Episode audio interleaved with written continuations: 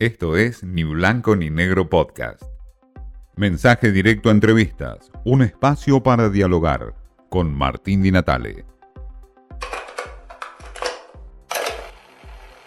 Hablamos con Roberto Kachanowski, economista, con una mirada muy aguda de la realidad, como es esta realidad muy complicada en la República Argentina. Muy bien, Roberto Kachanowski, economista eh, de larga data, y bueno, siempre una mirada aguda, interesante como la tuya nos interesa, Roberto, para saber hoy, eh, supongamos que ya estamos hablando del día después del, acuerdo con el Fondo Monetario Internacional, eh, supuestamente Alberto Fernández ahora enfrenta esta guerra contra la inflación. Eh, ¿Qué margen tiene el gobierno como para enfrentar la inflación o crecer después del acuerdo con el fondo? O por ahí este, mejorar la, la economía de, muy, muy deteriorada de los argentinos? Bueno, en, el tema de inflación ahí están pagando el costo de la política populista de los del 2000 con la gran eh, la cuarentena eterna, ¿no es cierto? Eh, y del 2001. En ambos casos, el principal ingreso del Tesoro fue la emisión monetaria, tanto en el 2000 como en el 2001. No fue ni el IVA, ni ganancia, ni aportes patronales, ni impuesto al cheque, fue la emisión monetaria. Eh, de manera que eh, el primer problema es que hoy estamos pagando el, costo de, eh, de, ese problema, ¿no es cierto? De esa expansión monetaria que es moneda que la gente no quiere. sobre todo la expansión monetaria fue muy fuerte en el 2000, en el 2000 y en el 2001. 2021 en, el 2020, perdón, sí, tenés razón, en el 2020 y en el 2021. Eh, ahora sí, 2001, me fui 20 años para atrás. Este, de manera que ahí el primer problema que tenés es ese. Ahora, eso es fruto del déficit fiscal y el déficit fiscal es fruto de que el Estado gasta más. ¿Pueden frenar este problema de la inflación? Mira, si toman deuda en el mercado interno como dicen que van a hacer con, este, eh, con el fondo, en vez de emitir moneda para financiar el déficit de 2,5 puntos de producto, que en realidad es más, pero no importa, eh, van a hacer un desplazamiento del sector privado fenomenal, con lo cual van a golpear el nivel de actividad económica, no va a haber claro. para comprar ni, una corbata.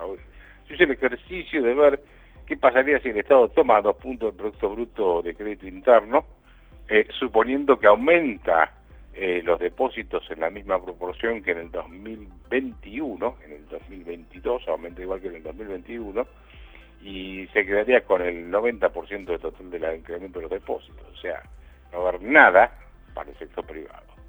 Eh, eso por, un lado. Ahora, siendo más a, bueno, ojo, estamos hablando de una inflación en febrero del 4,7% sin que todavía se hubiesen tocado las tarifas de los servicios públicos. Claro ni los combustibles, porque los combustibles empezaron a aumentar en marzo, ni eh, eh, el tipo de cambio, ¿no? El tipo de cambio subió 2%, 2 y pico por ciento, bien por debajo de la tasa de inflación.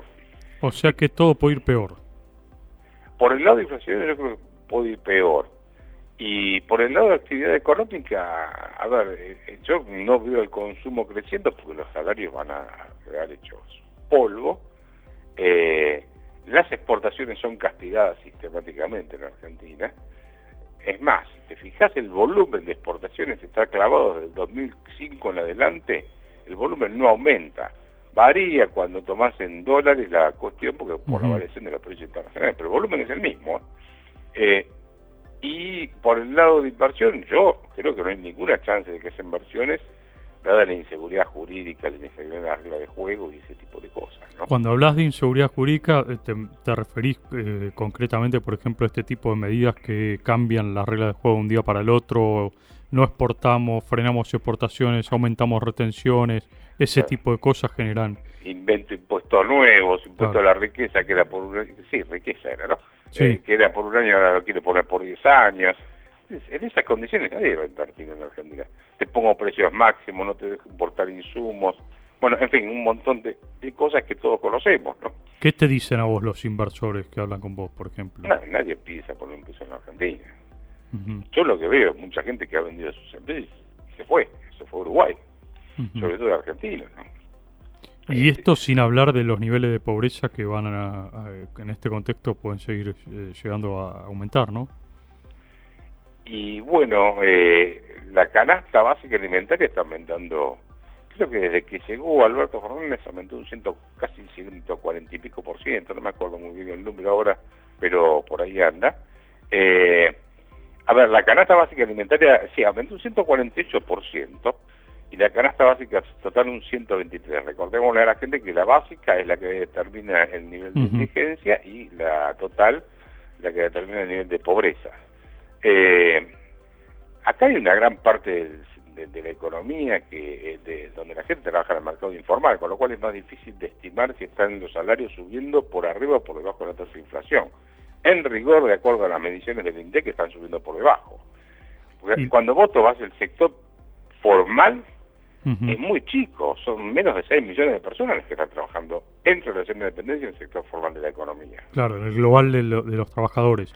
Ahora, entonces hablar de, un aumento del salario básico como se fijó ayer hasta eh, para diciembre, recién a 47.800 pesos, es, es ciencia ficción, digamos, ¿no? Y lo que pasa es que están tomando una inflación que seguramente no se va a cumplir. Yo dudo mucho, pusieron el presupuesto 40 y pico por ciento en el acuerdo con el fondo, 40 y pico creo, ¿no? El margen máximo. Eh, a mí me parece que vamos a estar en una inflación superando el 60% cómodo y si no el 70%. Eh, ¿Y superado el acuerdo con el fondo, el mundo nos presta plata? No, no, porque no, no. A ver, el acuerdo con el fondo es evitar caer en default. Eh, no, eh, a ver, el acuerdo, solo así, el acuerdo con el fondo es evitar estar peor de lo que estamos ahora, pero no mejorar. Y ese acuerdo con el fondo es un acuerdo eh, que seguramente no van a poder cumplir en el primer trimestre, le darán waiver, en el segundo lo mismo y en el tercero no sé qué sé yo, Dios dirá. ¿Por qué no se puede cumplir, eh, Roberto? ¿Es muy, muy exigente lo que plantea el fondo? No, no, eh, a ver, lo que pasa es que todo depende de cómo tomen los números fiscales. Ellos están hablando de 2,5 puntos de producto de, déficit fiscal primario, pero en realidad ya tenés solo de movida tres puntos de déficit, de déficit cuasi fiscal por los intereses que paga el Tesoro por la LELIC. De manera que en realidad el modelo es inconsistente, pues ellos te dicen que van a crecer y como van a crecer van a recaudar más y como van a recaudar más van a cerrar la van a ir cerrando la brecha fiscal. Si el Estado va a tomar más plata y va a subir la tasa de interés del gobierno, por más sector de deuda y por más tasa vas a tener que pagar más intereses, con lo cual los, el gasto se te dispara y el déficit se va a ampliar inconsistente. Y además es un elefante entrando en un bazar tomando todo el crédito que hay en el mercado interno, ¿no? Kachanowski habló de todo, inflación, acuerdo con el fondo, las inversiones que no vienen, los empresarios que se van de la Argentina, una mirada muy dura, pero bueno, es la mirada como siempre del gran Kachanowski. Esto fue Ni Blanco ni Negro Podcast.